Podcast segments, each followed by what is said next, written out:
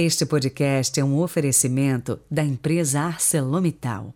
ArcelorMittal é aço, aço é ArcelorMittal.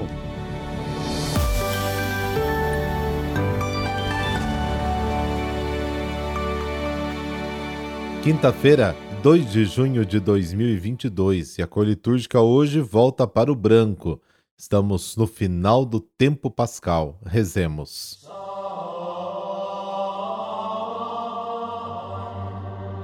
Pelo sinal da Santa Cruz, livrai-nos Deus, nosso Senhor, dos nossos inimigos. Nós os pedimos, ó Deus, que o vosso Espírito nos transforme com a força dos seus dons, dando-nos um coração capaz de agradar-vos e de aceitar a vossa vontade. Amém. João capítulo 17, versículos de 20 a 26. Senhor esteja convosco, Ele está no meio de nós. Proclamação do Evangelho de Jesus Cristo segundo João. Glória a vós, Senhor. Naquele tempo, Jesus levantou os olhos ao céu e disse: Pai Santo, eu não te rogo somente por eles, mas também por aqueles que vão crer em mim pela Sua palavra, para que todos sejam um, como tu, Pai, estás em mim e eu em ti, e para que eles estejam em nós a fim de que o mundo creia que tu me enviaste. Eu dei-lhes glória que tu me deste, para que eles sejam um, como nós somos um, eu neles e tu em mim, para que assim eles cheguem à unidade perfeita e o mundo reconheça que tu me enviaste e os amaste como me amaste a mim. Pai, aqueles que me deste, quero que estejam comigo onde eu estiver, para que eles contemplem a minha glória, glória que tu me deste porque me amaste antes da fundação do universo. Pai justo, o mundo não te conheceu, mas eu te conheci, e estes também conheceram que tu me enviaste. Eu lhes fiz conhecer o teu nome e o tornei conhecido ainda mais, para que o amor com que me amaste esteja neles, e eu mesmo esteja neles. Palavra da salvação, glória a vós, Senhor.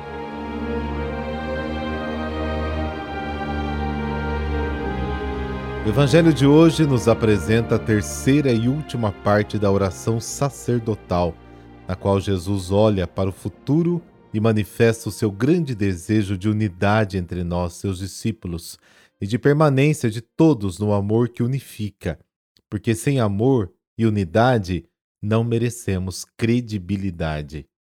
Jesus alarga o horizonte e reza ao Pai. Não reza apenas por estes, mas também por aqueles que, com a Sua palavra, crerão em mim, para que todos sejam um, assim como tu, Pai, estás em mim e eu em ti, que eles também sejam um, para que o mundo creia que tu me enviaste. Aqui surge a grande preocupação de Jesus pela unidade que deve existir nas comunidades. Unidade não significa uniformidade, mas permanecer no amor, apesar das tensões e muitas vezes de conflitos amor que unifica a ponto de criar uma unidade profunda entre todos, como a unidade que existe entre Jesus e o Pai. A unidade no amor revelada na Trindade é um modelo para as comunidades. Por isso, através do amor entre as pessoas, as comunidades revelam ao mundo a mensagem mais profunda de Jesus. Diziam dos primeiros cristãos: Vejam como eles se amam. A atual divisão entre as três religiões nascidas de Abraão é verdadeiramente trágica.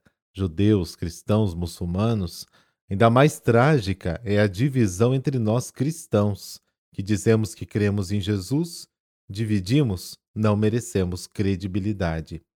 Jesus não quer ficar sozinho. Diz: Pai, também quero que aqueles que me deste estejam comigo onde eu estiver. Jesus fica feliz quando estamos todos com Ele.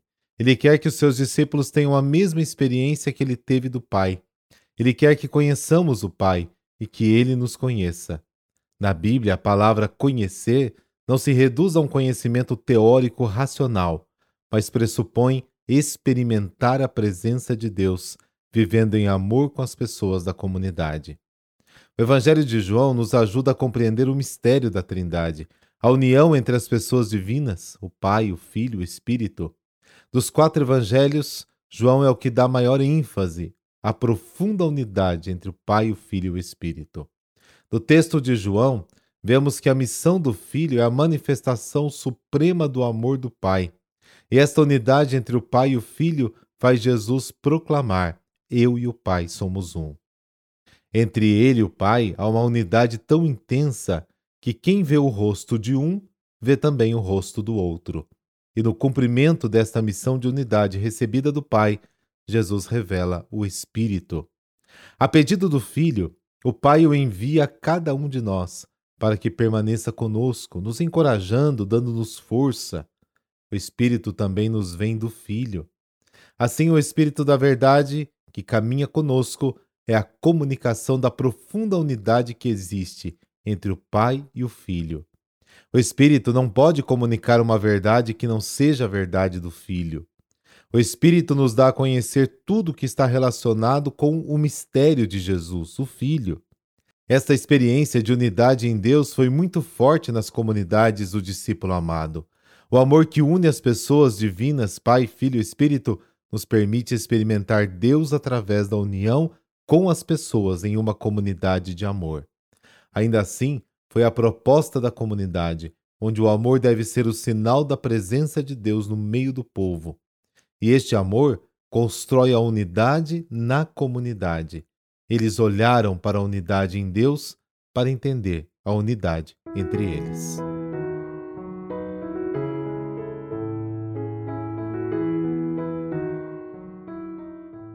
Santos Marcelino e Pedro. Marcelino era um dos sacerdotes mais respeitados entre o clero romano.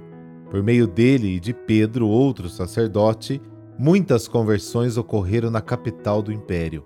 Como os dois se tornaram conhecidos por toda aquela comunidade, inclusive pelos pagãos, não demorou a serem denunciados como cristãos.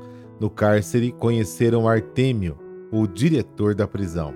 Diz a história que Artêmio tinha uma filha adoentada e contou isso a Marcelino e Pedro. Uma noite, misteriosamente, liberto das cadeias, Pedro foi à casa de Artêmio e disse que a cura da filha Paulinha dependeria de sua sincera conversão. Começou a pregar a palavra de Cristo e pouco depois o diretor da prisão e sua esposa se converteram.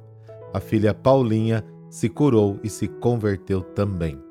Dias depois, Artêmio libertou Marcelino e Pedro, provocando a ira dos seus superiores. Os dois foram recapturados e condenados à decapitação. Foram levados para um bosque isolado onde lhe cortaram as cabeças. Também Artêmio morreu decapitado, enquanto sua esposa e filha foram colocadas vivas dentro de uma vala que foi sendo coberta por pedras até morrerem sufocadas. Era o ano de 304. Ó Deus Todo-Poderoso, dá-me a exemplo dos mártires São Marcelino e São Pedro, crer em Ti, abandonar-me a Ti, confiar em Ti. Que a Tua vontade seja feita em mim e em todas as Tuas criaturas. Livra-me de todo mal e dá-me um espírito de revelação para que realmente possa conhecer e amar o Teu Filho Jesus, o Salvador do mundo. Amém. Abençoe-vos o Deus Todo-Poderoso, Pai, Filho, Espírito Santo. Amém. Boa quinta, fique na paz.